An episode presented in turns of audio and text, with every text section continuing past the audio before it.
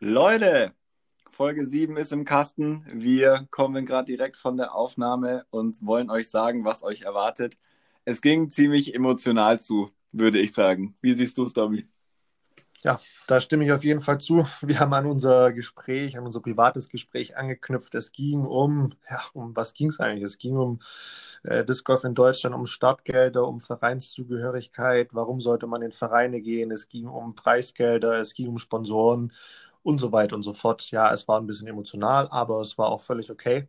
Und wir haben dann auch einen schnellen Wechsel, einen Wechsel geschafft zum Seeberger Trail Mix. Ich fand das sehr interessant. Das war wichtig auch mal zu erfahren. Und ähm, dann ging es auch noch um Lost Discs.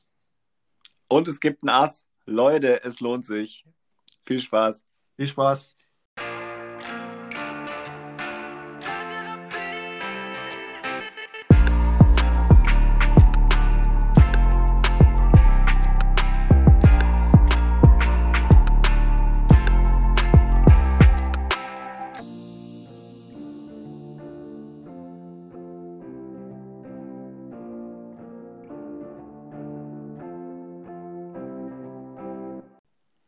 Dominik Stampfer, schönen guten Tag. Wie geht es dir?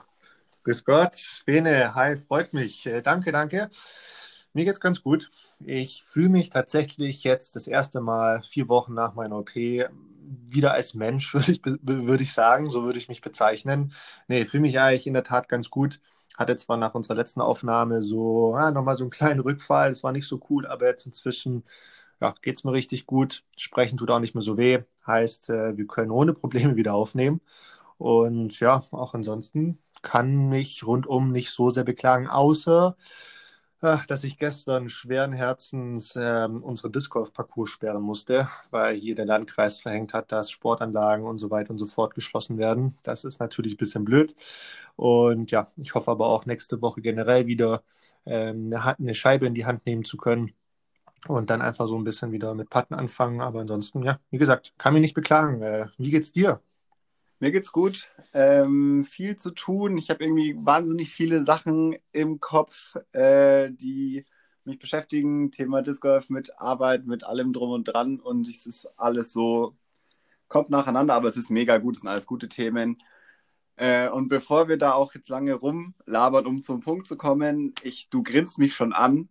Äh, ich will nur fragen, ich will eigentlich nur fragen, ob du dich nach dem letzten Sonntag, an dem wir privat telefoniert haben, ob du dich erholt hast, ob du wieder normal bist, ob du wieder der alte Grinsebene bist. Ja, ich bin ganz, ganz der Alte und wiederhergestellt. Und genau, ich wusste, dass du darauf direkt hinaus willst. Deswegen, ich würde vorschlagen, ich äh, weih mal alle ein, worum es hier eigentlich geht, was uns gerade so beschäftigt, wenn es okay ist. Klar, bitte. Okay.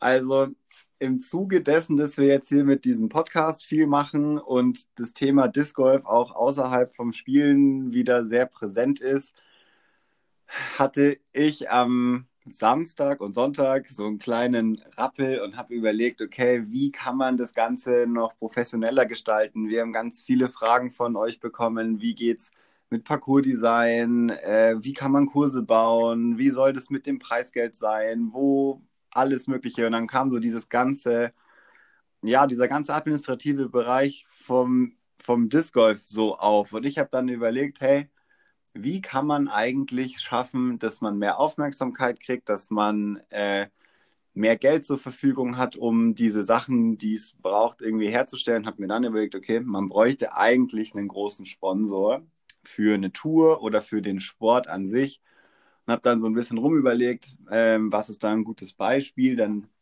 habe ich so ein bisschen rumgegoogelt und bin dann, oder andersrum, ich hatte schon einen Wunschsponsor so ein bisschen im Kopf und habe dann geschaut, was machen die eigentlich.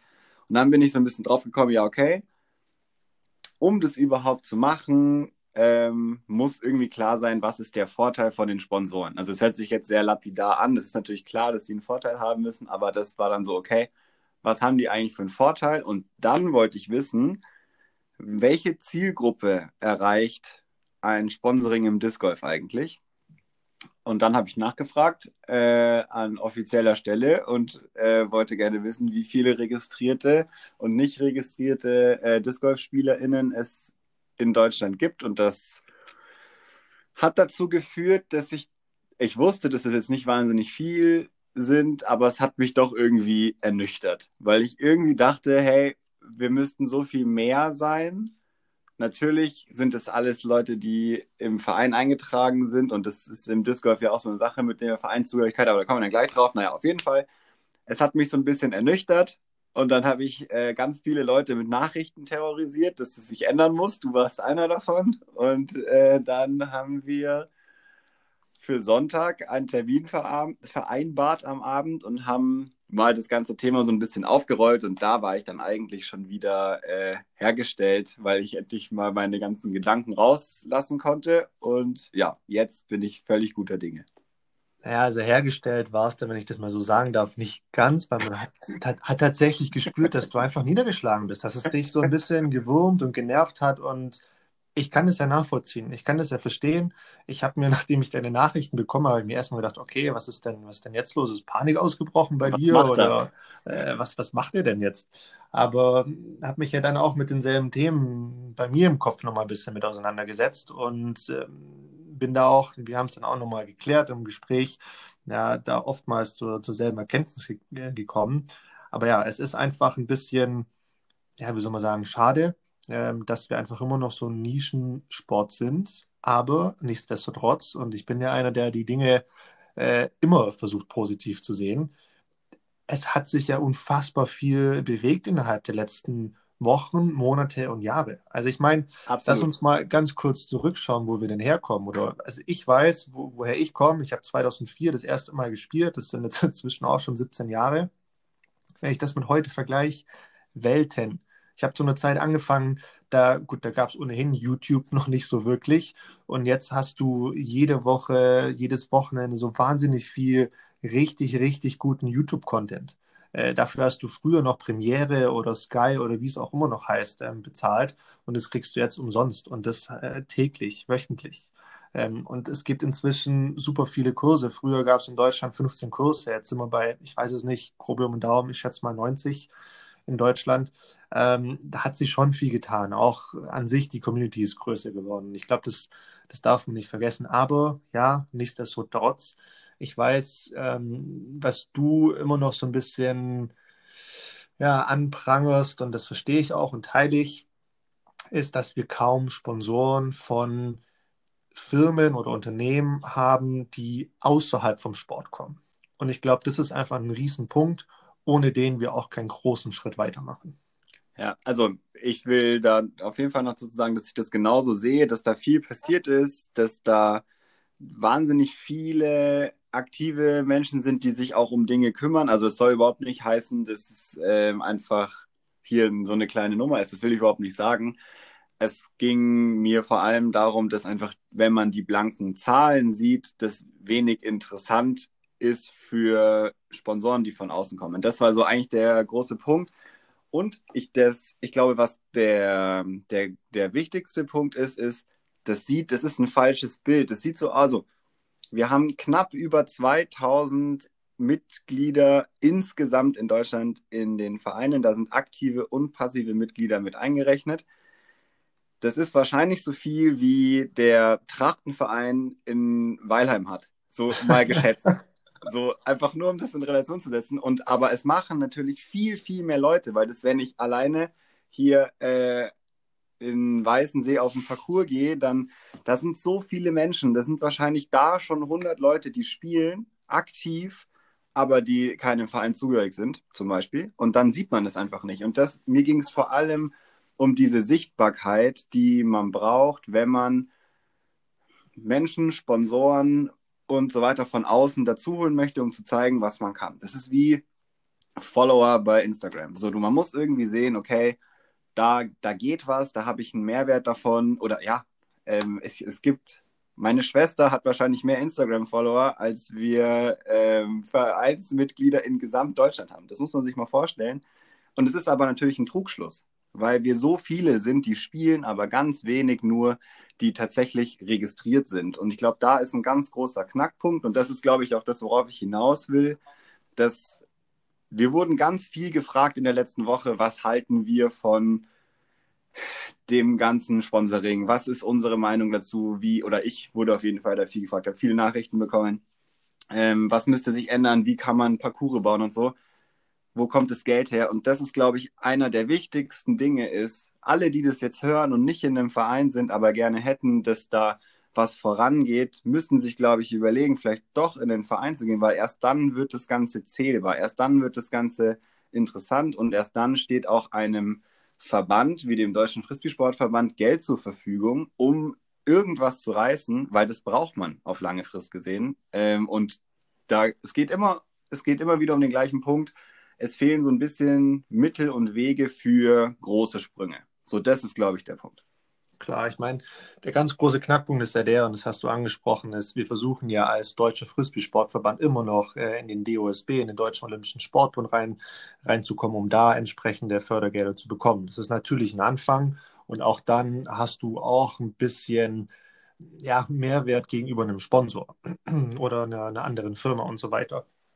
Das ist natürlich das ultimative Ziel, da reinzukommen und da hilft am Ende des Tages jede, jedes einzelne Mitglied. Das ist, äh, das ist völlig klar.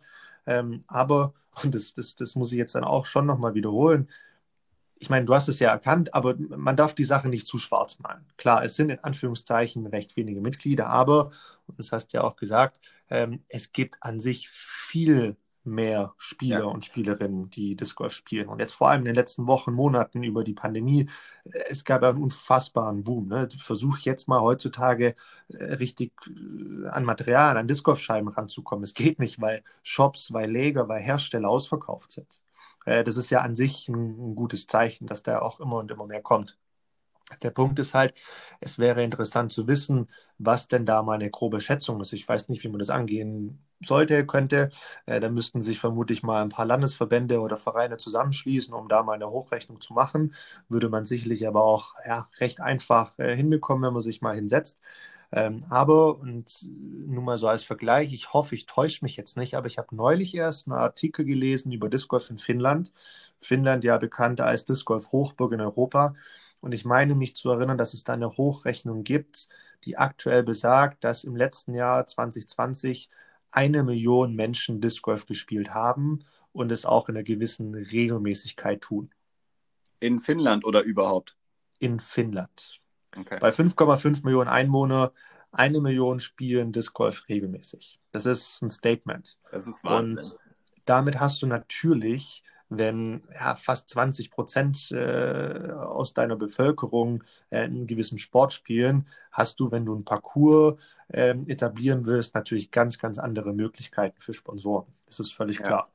Und für und Gelände und so weiter. Also das ist halt das, natürlich. Das der Punkt. Ich meine, wir kennen das ja aus unseren Vereinsarbeiten, wo wir beide aktiv waren oder aus dem Parcours, Bau und so weiter und so weiter. Es ist halt immer dieser, dieser Grad so, wer nutzt es letztendlich und man muss irgendwie überzeugen, dass da schon Leute sind, die das machen. Die muss man aber zeigen können, Punkt eins.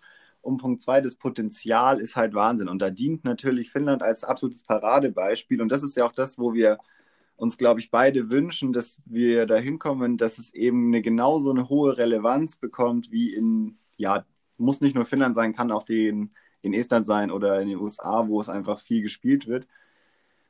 Dafür braucht es aber halt eine, eine Basis und es braucht auf jeden Fall Budget. Ganz klar, weil das ist immer das, was auch zugrunde liegt und ähm, woran es auf jeden Fall nicht scheitert. Und da will ich wirklich nicht falsch verstanden werden. Die, die hier im Disc Golf aktiv sind, sind alle wahnsinnig engagiert. Ich will überhaupt nichts gegen Engagement oder so sagen und es ist mega geil und das ist alles so nicht selbstverständlich, dass ich da will ich nicht dran rütteln. Ich meine eher, die, die nicht sichtbar sind und trotzdem spielen, sollten sichtbar werden. Und das hätte ich gerne. Das ist der Punkt. Ich will überhaupt nicht sagen, dass hier nichts vorangeht. Ja, ja.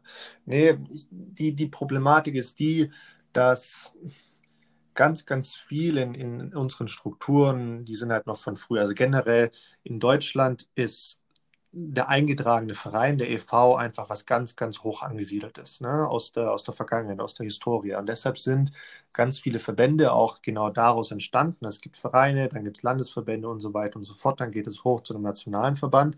Und es hat auch alles seine Richtigkeit, ähm, zumindest auch gehabt. Das, das Problem ist, okay, ich will es nicht als Problem beschreiben, aber die Realität ist die, dass genau diese Vereine und Vereinsarbeit in der heutigen Zeit an Wertung und an Ansicht verloren haben. Wenn du jetzt mal die, ich sag jetzt mal, ältere Generation nimmst, ich sehe da zum Beispiel ne, meine Eltern oder, oder, oder deren Freunde als Beispiel. Das war früher das Normalste der Welt, dass du in zwei, drei, vier Vereinen bist und dass du da auch aktiv bist. In unserer äh, heutigen Generation, in dem Alter, den wir sind, schau mal in deinen Freundeskreis rein, ich schaue in meinen Freundeskreis rein. Die Anzahl der Leute, die in Vereinen aktiv sind, ist unfassbar gering. Warum? Meiner Meinung nach, und ich betitel das immer als Fitnessclub-Gesellschaft, wir sind heutzutage so drauf gepolt, dass wir ähm, eine, eine, Fit, eine, ja, eine, eine Fitnessclub-Gesellschaft haben, wo wir einfach einen Betrag zahlen und dann einfach konsumieren. Einfach konsumieren, konsumieren, konsumieren, weil ich zahle Geld dafür. In einem Verein, da haben viele natürlich äh, jetzt heutzutage einfach nur aus der Vergangenheit den Eindruck, dass sie neben dem Mitgliedsbeitrag auch eine körperliche Leistung im Sinne von Mitarbeit und sonst was liefern müssen. Klar, das ist immer erwünscht und es freut jeden, das zu sehen und dadurch zeichnet sich ein Verein auch aus. Aber es steht nirgendwo, dass du das ableisten musst. Du kannst genauso gut als passives Mitglied in den Verein eintreten. Und in Deutschland hast du ja auch den Vorteil, dass wenn du in einen Verein äh, eintrittst, ähm, der dann wiederum Mitglied vom Landesverband und vom, vom Deutschen Frisbeesportverband ist, hast du auch äh, ne, die Möglichkeit, an einer deutschen Tour teilzunehmen. Du hast Versicherungen da inklusive und so weiter und so fort. Und, by the way, du unterstützt den lokalen Club, du unterstützt den lokalen äh, Parcours und so weiter und so fort. Es hat meiner Meinung nach nur Vorteile und meistens in der Regel reden wir nicht über Mitgliedschaften wie bei einem Golfclub, sondern ich kann es bei mir vom, von meinem Verein sagen, wo ich Vorstand bin, ähm, bei uns werden 35 Euro gezahlt. Ja. 35 Euro für eine Mitgliedschaft in einem Verein, wenn du bei uns an, im Jahr an fünf Turnieren teilnimmst, dann noch aus dem Scheibenshop drei Scheiben kaufst, dann hast du den Betrag wieder drin, weil du da Rabatte bekommst, äh, du wirst unterstützt bei Kleidung, bei Turnierfahrten und so weiter. Also me meiner Ansicht nach gibt es da nur eine Win-Win-Situation. Voll. Ich finde es ganz spannend, äh, weil ich kenne es früher von meinen Vereinsmitgliedschaften, so in den anderen Sportvereinen, dass man das oft gemacht hat, um die lokalen Sportplätze zu benutzen. Also ich weiß nicht, wie es bei euch ist. In Weilheim ist es so, dass das die TSV-Sportanlage, da ist ein Riesenzaun drum. Und ja. du kommst nicht rein und außer wie früher ich im Basketballverein war, dann hattest du die Möglichkeit, da äh, mit reinzugehen und das zu benutzen. Auch nicht immer, ich weiß gar nicht, wie es jetzt gerade ist, ähm, aber das war ein mit der Hauptgrund, um die Anlagen benutzen zu können. Und ich glaube, hier ist vermischt sich das, was beim Disc Golf eigentlich so geil ist, dass es einfach jeder machen kann mit dem Problem, dass es kann einfach jeder machen, ohne ähm, Vereinsmitglied zu sein und deswegen ist der Bedarf gar nicht so hoch, das zu machen, weil man gar nicht genau weiß, ähm, dass es irgendwie notwendig ist. Und ich hätte auch gerne, dass das weiterhin so bleiben kann, also dass die Schwelle zum Disc Golf Spielen so niedrig bleibt, wie es geht, dass man eben nicht Verein sein muss, um den Platz zu betreten oder nicht dafür bezahlen muss wie ein Minigolfplatz, äh, um, den, um den überhaupt nutzen zu können, sondern dass jeder da einfach hingehen kann, spielen kann, so wie er oder sie will. Und das soll auch weiterhin so bleiben. Ich glaube nur, dass ganz wichtig ist, dass man das Verständnis hat, so, dass es nicht von alleine da steht, sondern dass dahinter eigentlich in jedem, äh, bei jedem Parcours in Deutschland ein Verein steht, der da sich engagiert hat oder eine Person, die äh, da engagiert ist, das zu machen und das das einfach wichtig ist, die zu unterstützen. Voll voll, stimme ich dir, stimme ich dir zu. Und ja, bei uns war das genauso mit dem Zaun und mit, äh, du musst im Verein Mitglied sein, dass du auf dem, auf dem Sportplatz spielen kannst. Ähm, und genau das meine ich ja, dass es aus der Historie so gewachsen ist mit diesen Vereinen. Das ist völlig üblich bei uns in Deutschland. Ich weiß nicht, wie das in anderen Ländern ist. Ich weiß, dass in den USA ist das ganz, ganz anders geregelt.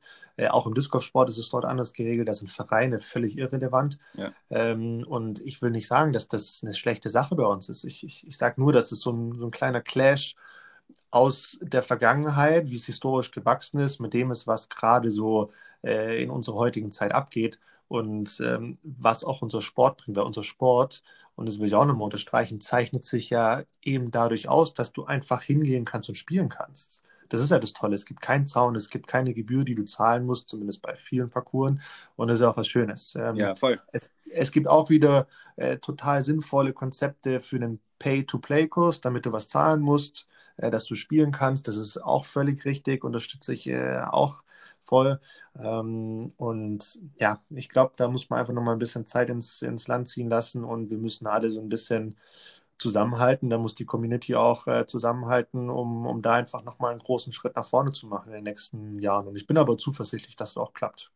Ja, das auf jeden Fall. Ähm, ich sehe das auch als wichtig an und auch als realistisch, dass ähm, das klappt. Wie gesagt, ich kann nur den Appell an jeden richten, äh, überlegt euch nicht oder überlegt euch, ob ihr nicht in den Verein eintreten möchtet. Es gibt viele coole Sachen, die damit kommen, ähm, die Vereine auch für euch übernehmen können. Und so tragt ihr zum Wachstum tatsächlich bei und äh, werdet da noch ganz viel coole Sachen kriegen, hoffentlich in Zukunft. Ähm, ja. Und vielleicht gibt es dann irgendwann eine richtig krasse Tour mit krassen Sponsoren, mit richtig Publikum und so richtigen äh, Turnierfeeling mit dazu, direkt bei euch um die Ecke, weil es da einfach viele Leute gibt.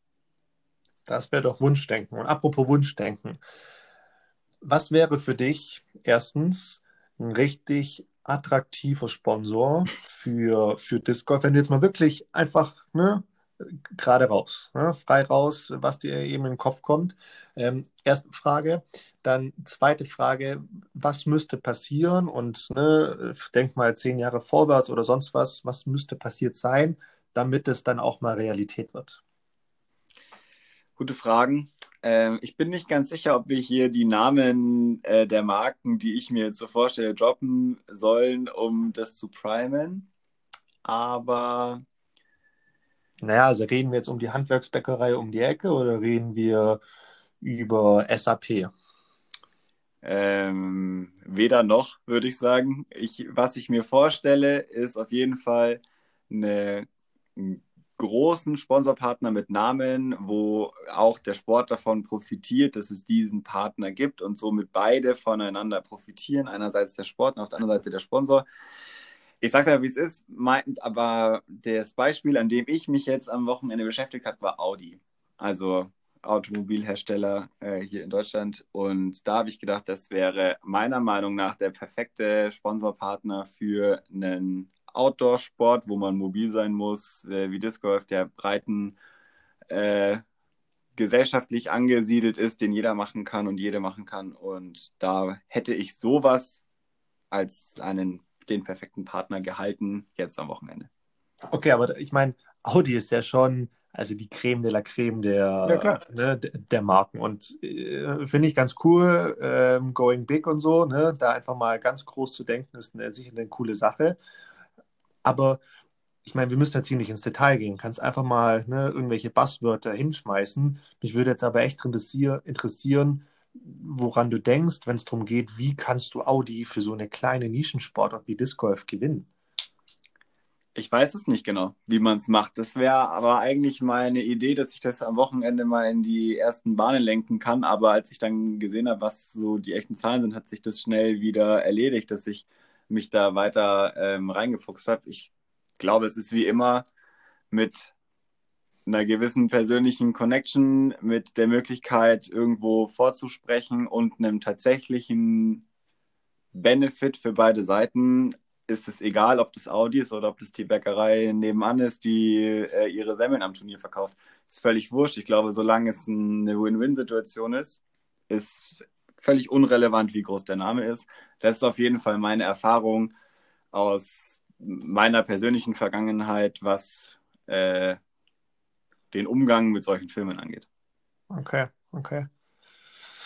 Ach, ja, ich meine, es wäre schon schick, einen Audi Cup zu haben oder Mega. sonstige Dinge, wo, ich meine, wenn du jetzt eine, eine Weltfirma wie Audi, wie Audi anschaust, ob die jetzt mal 10 oder 20.000 Euro für was sponsoren, ist ja gerade, also ne, das ist ja gerade egal.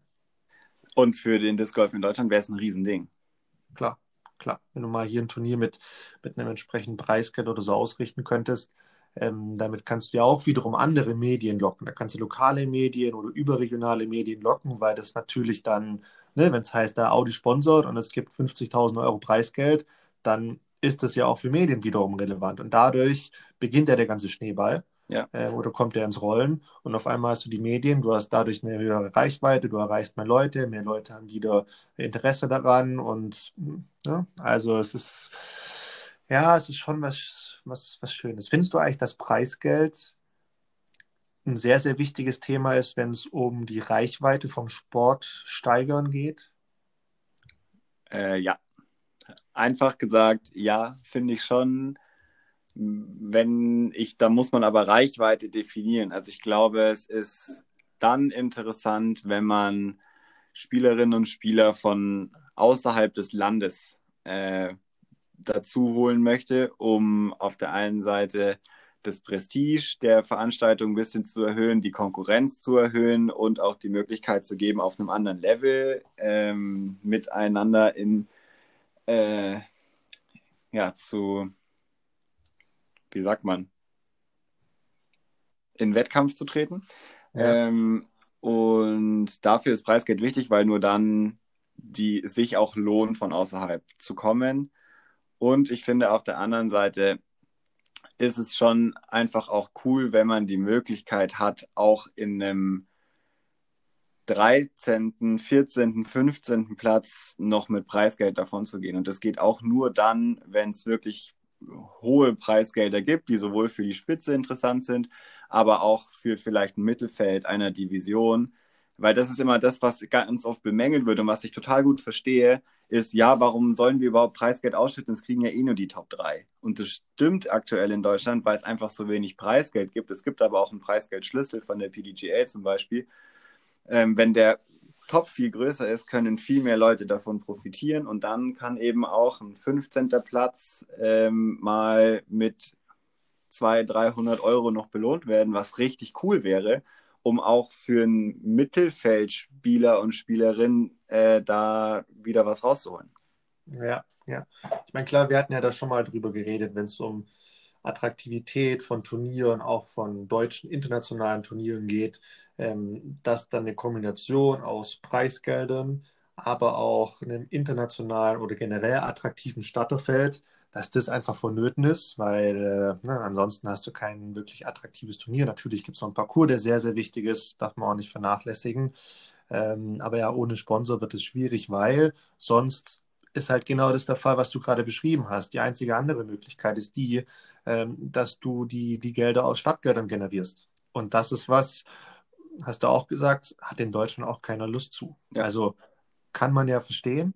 Ähm, aber ja, es ist und bleibt, glaube ich, ein sehr breit ähm, äh, ja, diskutiertes Thema und äh, kommt auch immer wieder auf den Tisch. Und finde ich auch super wichtig. Ich finde die Diskussion wichtig. Ich ähm, kenne beide Szenarien. Ich weiß nicht, jetzt gerade wurden viele von den Eurotour-Turnieren äh, abgesagt und die ganzen Startgelder wurden zurücküberwiesen. Das sind halt dann auch mal 250 Euro, die man auf einmal wieder hat, die man eigentlich gerade gezahlt hat für zwei Turniere. Die sind, das ist natürlich viel Geld. Und ich verstehe das voll, dass man sagt, ey, das ist mir persönlich zu viel, um an einem Turnier teilzunehmen.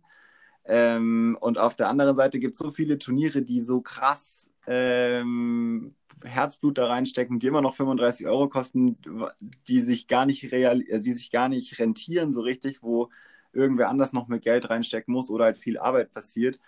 Und da denke ich mir auch so, Mann, ihr könntet mehr Geld dafür verlangen, einfach äh, um das Ganze noch attraktiver zu machen, weil das Turnier wäre es auf jeden Fall wert. Und es ist so, es ist so schwierig, weil man den Sport natürlich breit zugänglich machen will, aber gleichzeitig auch viele Leute da haben will, viele gute SpielerInnen und es ist immer so ein Hin und Her. Ich finde es mega, mega abgefahren.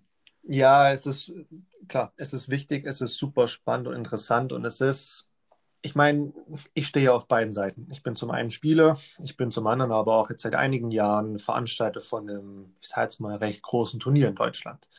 Ähm, ich kann aus der Erfahrung und aus der Vergangenheit sagen, wir haben halt den Schritt gewagt, ein bisschen kontrovers zu anderen deutschen Turnieren zu sein und unser, unser Startgeld von einem aufs andere Jahr mal in Anführungszeichen signifikant zu erhöhen. Wir haben uns nämlich erlaubt, von damals 30 Euro Startgeld für ein Zweitagesturnier auf 50 zu gehen. Ähm, was war das Resultat? Wir wurden gestraft mit vielen Kommentaren, ähm, die sich sehr, sehr negativ ausgewirkt haben und dann so weit gegangen sind, dass wir nicht volles Starterfeld hatten. Ähm, woraufhin wir dann im Jahr drauf wieder gesagt haben, gut, okay, ähm, dann machen wir mal einen Schritt zurück und äh, ja, machen ein geringeres Startgeld, weil wir einfach auch wieder ein volles Starterfeld haben wollen, weil das natürlich auch wiederum attraktiv ist. Ja. Ich bin aber ganz ehrlich, ich finde auch für unseren Sport und für die Weiterentwicklung im, im Disc Golf bei uns ähm, wären höhere Startgelder absolut zwingend. Ich meine, was möchte ich gleich von Anfang an sagen? Ich, ich sage nicht, dass jedes Turnier ein hohes Startgeld haben muss. Absolut nicht vonnöten. Es soll weiterhin ähm, diverse Turniere geben, die, ich sage jetzt mal, äh, ein Tagesturnier zum Beispiel sind für, für einen Einstieg oder auch ansonsten einfach mit einem geringeren Startgeld sehr gut klarkommen können. Aber wenn du jetzt gerade, ich nenne es jetzt mal, das, das erste Drittel der, der, der Spieler in Deutschland an, ansprichst, äh, für die Turniere, die die spielen, sollten definitiv höhere Startgelder verlangt werden. Und da sage ich nicht nur, es geht darum, dass da mehr äh, Preisgeld zusammenkommt. Nee, das, es geht gar nicht darum, sondern dass einfach das ganze Turnier mit diesem Geld aufgewertet wird. Weil man ganz, ganz ehrlich, 50 Euro, ja, 50 Euro sind 50 Euro, das ist viel Geld, völlig klar. Aber wie oft gibst du für irgendeinen sinnlosen Quatsch 50 Euro aus? Ich meine, wie oft bist du mal abends oder sonst wo unterwegs, bist beim Essen und da sind auch mal schnell 30, 40 Euro weg. Und für 50 Euro bekommst du aber da in der Regel ein ganzes Wochenende. Also klar, es gibt noch andere Kosten, Übernachtung und so weiter, völlig klar, steht außer Frage. Aber nichtsdestotrotz wird da vom Verein und von den einzelnen Leuten sehr, sehr viel geleistet. Und da sind 50 Euro, finde ich, kein Geld. Wo musstet ihr Abstriche machen, nachdem ihr im nächsten Jahr weniger Geld verlangt habt? Wir haben klare Abstriche gemacht. Ähm, also damals hatten wir vor, ein höheres ähm, Preisgeld auszuschütten und generell einfach attraktivere Preise ähm, zu vergeben, soweit ich mich erinnere. Ich war damals nicht der, der, der Turnierdirektor, sondern war nur in der, in der Orga mit drin. Heißt, ich habe jetzt auch nicht die finanzielle Planung gemacht. Da ist jetzt so ein bisschen gefährliches Halbwissen im Spiel. Aber es war ein Mix aus attraktiveren Preisen, aber auch ähm, mehr Helfer, weil wir gesagt haben, dass die Leute, die helfen, die machen schon zu viel. Wir wollen das breiter aufstellen und wollten dann natürlich auch den Helfern ich sage jetzt mal, Dinge zur Verfügung stellen, wie ein Mittagessen, wenn sie helfen. Ja. Äh, was denn das Mindeste ist. Und äh, ich kann sagen, bei unserem Turnier, wir haben in der Regel im Schnitt 40 bis 50 Helfer. Und wenn du da nochmal ein Mittagessen hast, mal also für jeweils 5, 6 Euro, dann hast du noch zwei Getränke für die Schicht dabei. Das ist ja auch Geld und das sieht niemand. Und das muss auch bezahlt werden. Ähm, und da bist du einfach bei 35 Euro pro Person, die startet. Ja, da kommst du nicht weit. Richtig. Also genau, das ist richtig gut, dass du das sagst, weil das ist, glaube ich, was, was man sich bewusst machen muss, was da alles noch dahinter steht und dann auch, was da für ein Anspruch auch oft herrscht. Ich, hab, ich weiß gar nicht mehr, wann das genau war. Mal so, ja, also an der Bahn wäre, an der Bahn wäre ein Spotter schön. Wo ich, wenn ich das höre, ich mir denke, ja, das stimmt, aber ich mir auch gleichzeitig denke, ja, aber es ist ein Turnier, das hat 35 Euro Startgeld gekostet. Da erwarte ich überhaupt gar keinen Spotter an irgendeiner Bahn, weil es ist nicht realisierbar. Es ist einfach nicht, nicht möglich oder nur dann gut möglich, wenn die auch dafür was bekommen. Also wenn es zum Beispiel einen Sponsor gibt, der irgendwie viel Material zur Verfügung stellt und die kriegen äh, eine Scheibe oder so, dann ist das ja auch völlig fein. Aber wenn irgendwie da so, schon so eine, so eine Haltung ist, so ja, so ein Spotter hätte ich gerne und kostenloses Wasser an drei Bahnen, damit ich meine Flaschen auffüllen kann, so, dann passt es mit den 35 Euro oder auch 50 Euro Starkgeld nicht so gut zusammen. Vollkommen richtig. Und da muss ich jetzt auch nochmal dazu sagen, wir bei uns in Söhnstetten, wir sind ein Verein mit über 120 Mitgliedern in der Disc Golf Verteilung, äh, Abteilung. Unser Hauptverein hat über 300 Mitglieder und es gibt seit ich glaube, seit 40 Jahren den Hauptverein, ne? den, die Disc Golf Abteilung seit 1995. Wir sind ein unfassbar alter Verein. Wir haben super Ressourcen, wir haben ein eigenes Vereinsheim. Ähm, wir haben Körbe und was weiß ich, was ist alles schon längst abbezahlt. Jetzt stell dir mal vor, du bist ein Verein, den es erst seit zwei, drei Jahren gibt. Du hast 15 Mitglieder. also wie, wie willst du, wirklich, wie willst du ein Turnier auf die Beine stellen, wenn du dann in Anführungszeichen nur die, diese 35 Euro Stadtgeld äh, bekommst und noch gar keine Möglichkeit hast, größere Sponsoren zu organisieren, die wirklich monetär sich äh, beteiligen im Sinne von Geld zahlen, die jetzt nicht nur mal ein Beachflag zur Verfügung stellen oder ein äh, Players Package. Das, das, das geht nicht. Punkt ja. aus. Also geht einfach nicht. Ich kann dir sagen, wie das ist. Also wir hatten das nämlich in Schwab München am Anfang, als wir den Verein dort gegründet haben, nämlich genau so. Und da geht es nur, wenn die, die dieses Turnier mit veranstalten, so engagiert sind, dass sie ihr persönliches Umfeld mit reinbringen. Weil dann steht da nämlich als Spotter äh, die Mama oder die Schwester und dann gibt es ein Zelt, das kommt von dem und dem Kumpel, das da aufgestellt wird. Das funktioniert schon. Und das ist aber nicht, das finde ich, kann man nicht als gegeben nehmen, weil das liegt einfach an den Voraussetzungen vor Ort und an auch dem Willen und dem Engagement.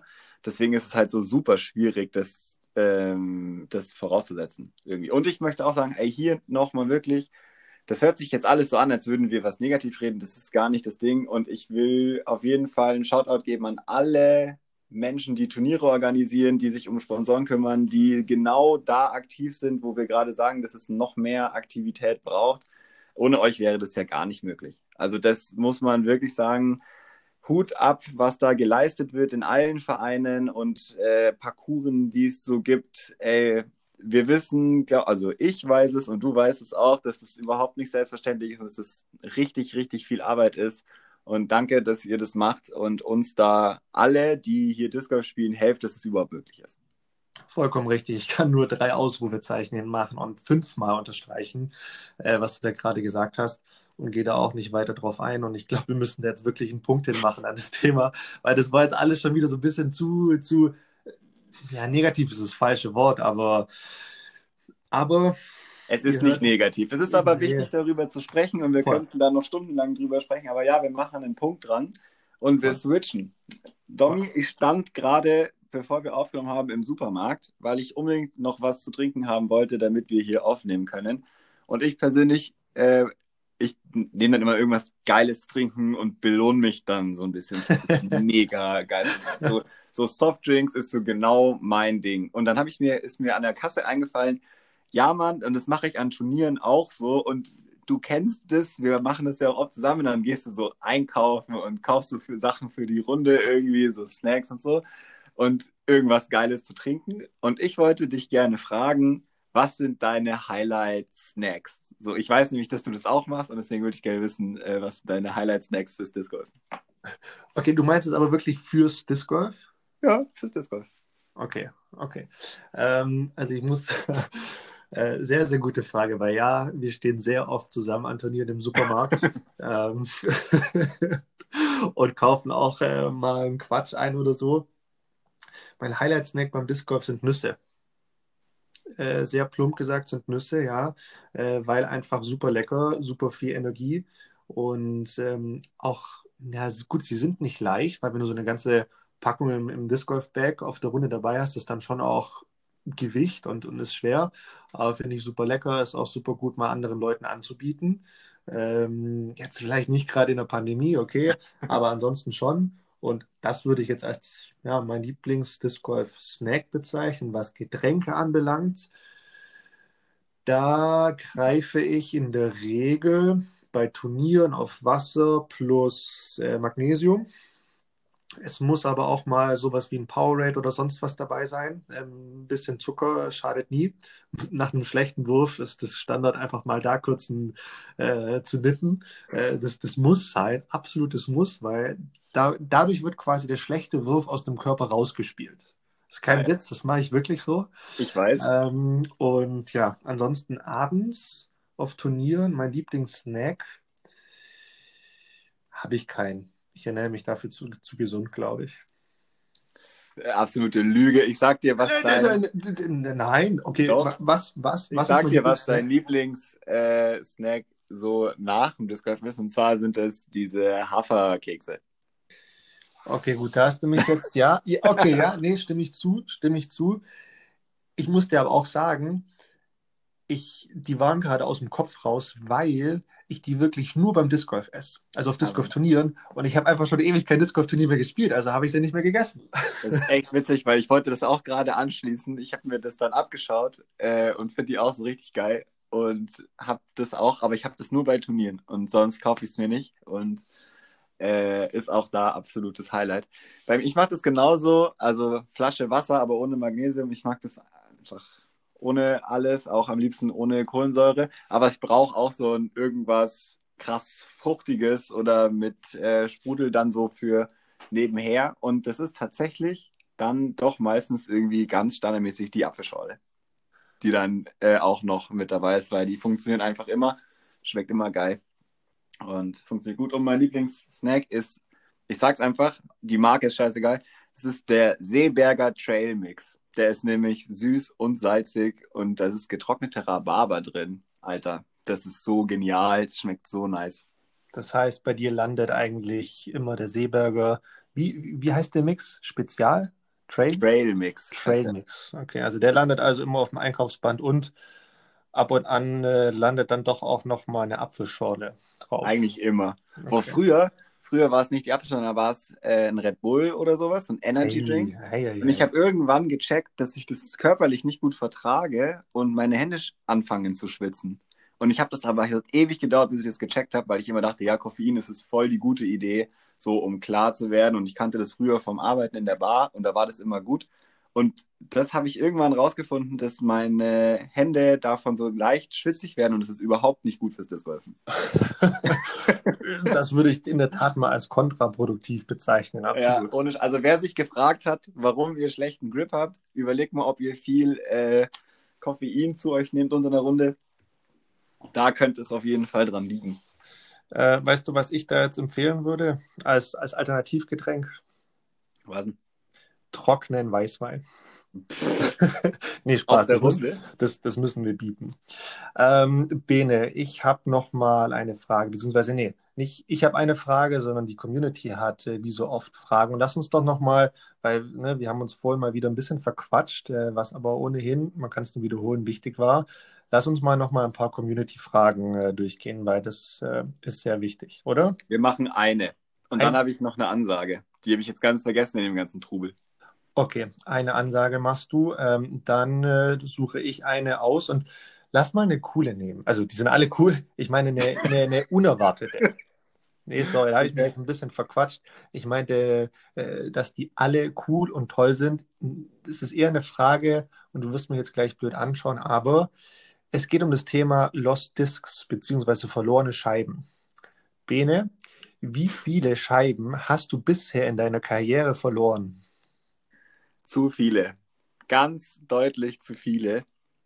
Und wie viel sind es so pro Jahr, dass man das mal ungefähr hochrechnen kann? Ich kann's. Ich könnte es wirklich nur schätzen. Ich verliere die meisten, also ich äh, rede jetzt, solange ich mir eine Zahl zurechtgelegt habe, ich verliere die meisten Scheiben, glaube ich, im Training, äh, weil ich einfach viele werfe und gerade da, wo ich trainiere, das oft nicht so hergerichtet ist, dass die einfach auf der Wiese liegen und man sie wiederfindet. Ich würde mal schätzen, das sind 20 im Jahr, so insgesamt Scheiben, die ich verliere oder nicht mehr finde oder vielleicht sogar auch abgebe, weil ich sie nicht mehr brauche. So 20, 25 vielleicht, schon viel. Okay, das ist echt viel. Das ist wirklich ja. viel. Krass. Aber gehst du den Scheiben hinterher oder sagst du, boah, ist im Gebüsch drin, die, die will ich jetzt nicht mehr suchen? nee, soweit ist es noch nicht gekommen. Also ich versuche sie schon alle wiederzukriegen, äh, wenn es jetzt, keine Ahnung, also Wasser ist zum Beispiel so eine Sache, wenn ich nicht weiß, wo sie ist und da einfach was, also da ist ein See und es ist jetzt nicht, es gibt Scheiben, dafür bin ich schon ins, deutlich oft ins Wasser gegangen und das würde ich auch immer wieder tun, aber wenn es jetzt eine Trainingsscheibe ist oder irgendwas, was ich einfach ersetzen kann, dann lasse ich sie wahrscheinlich drin, weil ich sie einfach nicht sehe. Wenn es jetzt im Gebüsch ist oder es einfach nur Zeit braucht, sie zu suchen, suche ich sie schon. Okay, okay. Ich lasse sie halt liegen, das ist das. Ich bin Schuss, also ich, ich habe 20 Scheiben dabei und dann gehe ich mit 19 wieder heim. So, das passiert mir halt relativ häufig. Du bist schusselig. Okay. also ja nichts Neues. Nee, also mir geht es meistens auch so. Ähm, größte Problem das Training. Du, du gehst los und, und ballerst raus und spielst und wirfst 10, 15 Scheiben, mal an der Bahn oder sonst wo und äh, kannst du dir ja gar nicht merken. Was ich einfach mache, ähm, ich sortiere grundsätzlich im Bag meine Scheiben nach Farbe. Mir fällt mit einem Blick auf, wenn irgendwo ein Überhang von der Farbe ist, das ist, wirklich, also das ist wirklich so, ne?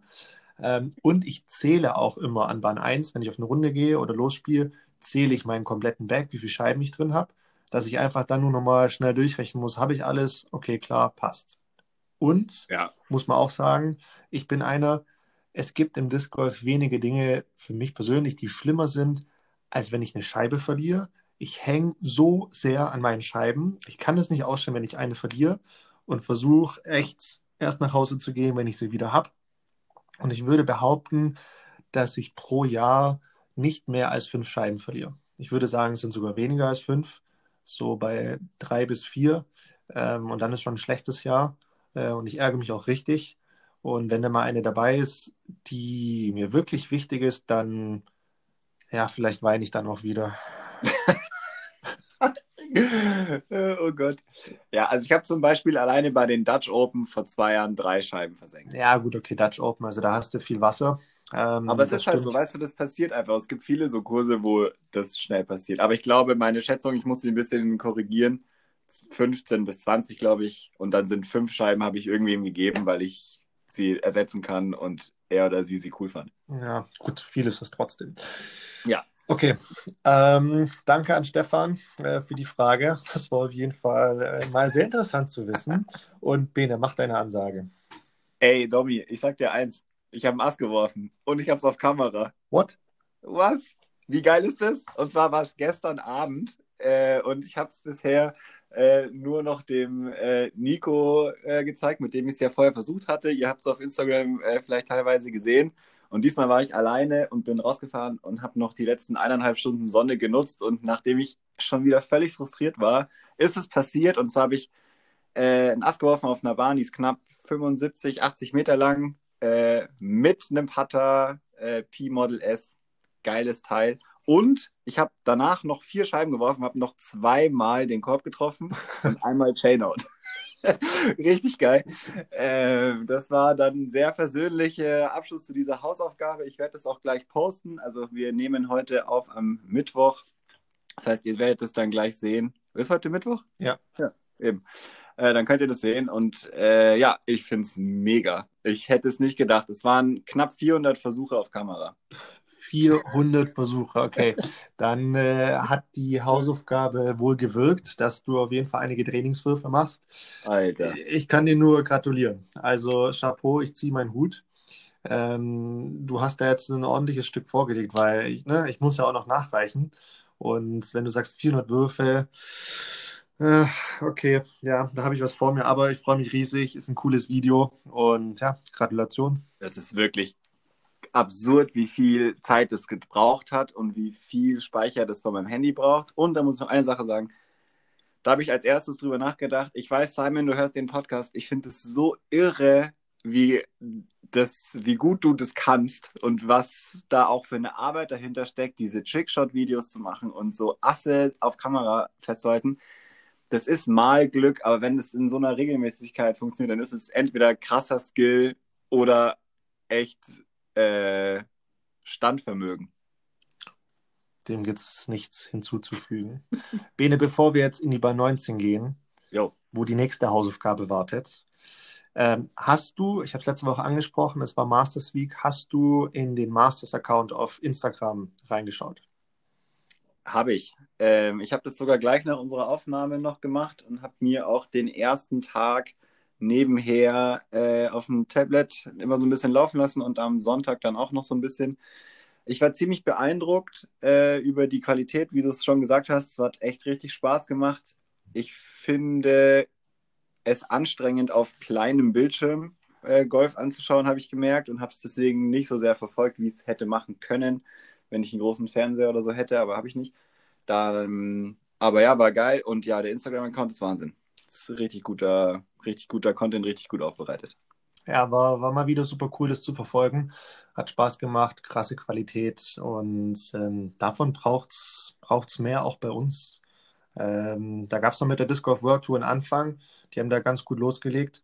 Aber das ist dann auch wieder so ein bisschen eingeschlafen. Die Disc Golf Pro Tour geht auch wieder in genau die Richtung.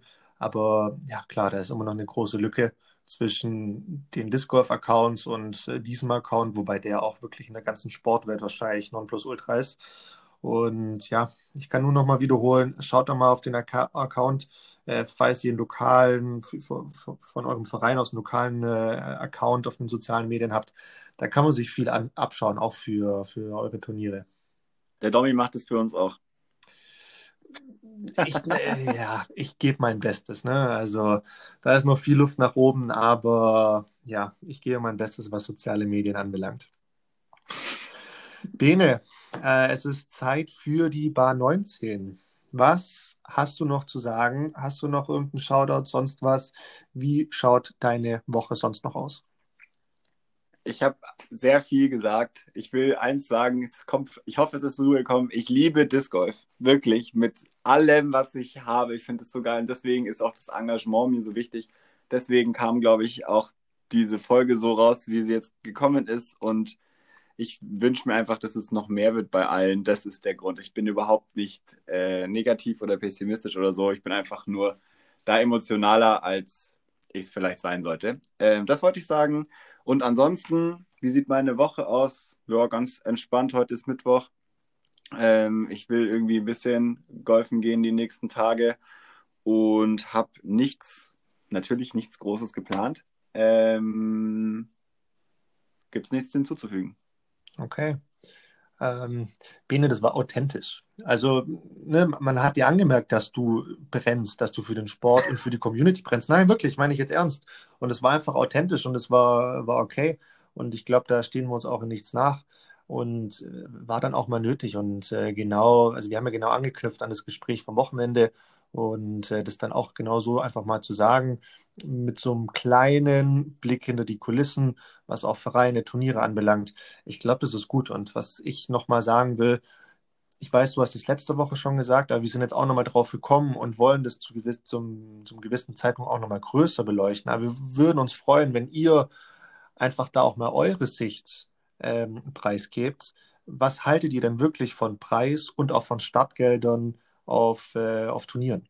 Also bei uns in Deutschland oder vielleicht bei euch in der Schweiz oder in Österreich. Äh, ich glaube, da können wir die deutschsprachigen Länder auch zusammennehmen. Ähm, sagt uns einfach mal, was ihr davon haltet, wie eure Sicht so ist und wir würden das auch sehr gerne einfach noch mal ein bisschen tiefer beleuchten, aber halt auch entsprechend mit ein paar äh, Statements von, von eurer Seite. Das ist, was, das, das ist das, was ich zu sagen habe. Ansonsten meine Woche schaut so aus, dass ich jetzt auch wieder am Arbeiten bin. Das heißt, ich habe auch wieder einen Alltag und ähm, Sport darf ich immer noch keinen machen. Ich beschränke mich da auf virtuelle Hausaufgaben oder sonstige andere Dinge. Und ich hoffe aber, oder was heißt ich hoffe, ich werde definitiv am Wochenende einfach mal einen längeren Spaziergang machen, um da einfach mal den Körper wieder zu bewegen. Und ich hoffe sehr, dass ich nächste Woche auch wieder eine Scheibe in die Hand nehme. Es wird jetzt am Wochenende noch ein bisschen zu früh, aber dann geht es wieder los. Und ja, bevor wir uns äh, jetzt trennen, also nicht trennen, aber bevor wir wieder äh, vorerst getrennte Wege gehen, Bene, es ist noch Zeit für eine Hausaufgabe. Und äh, es wäre doch mal cool, wenn du diese Woche was hast, oder? Hast du was? Ähm, ich sag's wie es ist, ich habe nichts, aber ich habe eine Entschuldigung dafür. Ich war wirklich beschäftigt mit so vielen Themen. Ich konnte nicht. Es ging wirklich nicht. Ich musste ein Ass werfen, ich musste andere Hausaufgaben machen ich musste mich mit diesen ganzen Themen, die wir gerade besprochen haben, ja. auseinandersetzen. Und es hat einfach nicht gepasst. Es tut mir leid. Ähm, vielleicht kannst du aushelfen. Ja, okay. Gut, dann äh, lassen wir das einfach mal so stehen. Ach, Bene. Naja, also, klar, ich habe natürlich was. Ich habe eigentlich echt mal gehofft, dass ich auch mal was von dir bekomme. Ähm, aber gut, äh, vielleicht nächste Woche wäre auf jeden Fall cool. Ich habe was total Simples spiel doch mal eine Bahn. Also bei euch kannst du auf dem Parcours kannst du eine Bahn spielen? Ich hoffe es. Ja. Wenn sich an den Regelungen nichts ändert, geht okay. das ja. Okay, also ich, ich kann es nicht. Ich werde es aber auch danach reichen. Ne? Bei uns ist der Parcours zu. Spiel doch mal eine Bahn mit links. Okay. Spiel doch mal eine Bahn mit links. Äh, nehme es auf. Das ne, heißt auch mit links patten. nee, volle Programm von äh, Abwurf bis Ende. Äh, ich challenge auch äh, die ganze Community, egal wer dazuhört, spielt mal mit links beziehungsweise mit rechts, falls ihr Linkshänder seid oder Linkshänderin. Ähm, warum komme ich da drauf? Äh, ich habe eine Frage bekommen aus Weilheim von Alf, der gefragt hat, macht es denn Sinn oder gibt es Sinn, mit links oder mit der falschen Hand in Anführungszeichen zu spielen oder zu trainieren? Und ich würde sagen, wir gehen in den Selbsttest. Und dann können wir nächste Woche darüber quatschen. Wir müssen darüber reden. Ich habe dazu so viel zu sagen. Mir fallen sofort so viele Sachen ein. Ich muss die gleich aufschreiben. Genau. Dann macht es viel Spaß, mit links zu werfen. Ich freue mich riesig auf das Video und äh, ich nehme schon mal Chips und Popcorn in die Hand, weil ich glaube, da gibt es was zu lachen. das glaube ich auch. Okay. Domi, es ist die längste Folge, die wir bisher aufgenommen haben. Es reicht. Es reicht. Ich bin ruhig. Okay. Äh, vielen Dank. Es war sehr schön. Wir hören uns nächste Woche. Wir hören uns. Ciao, ciao.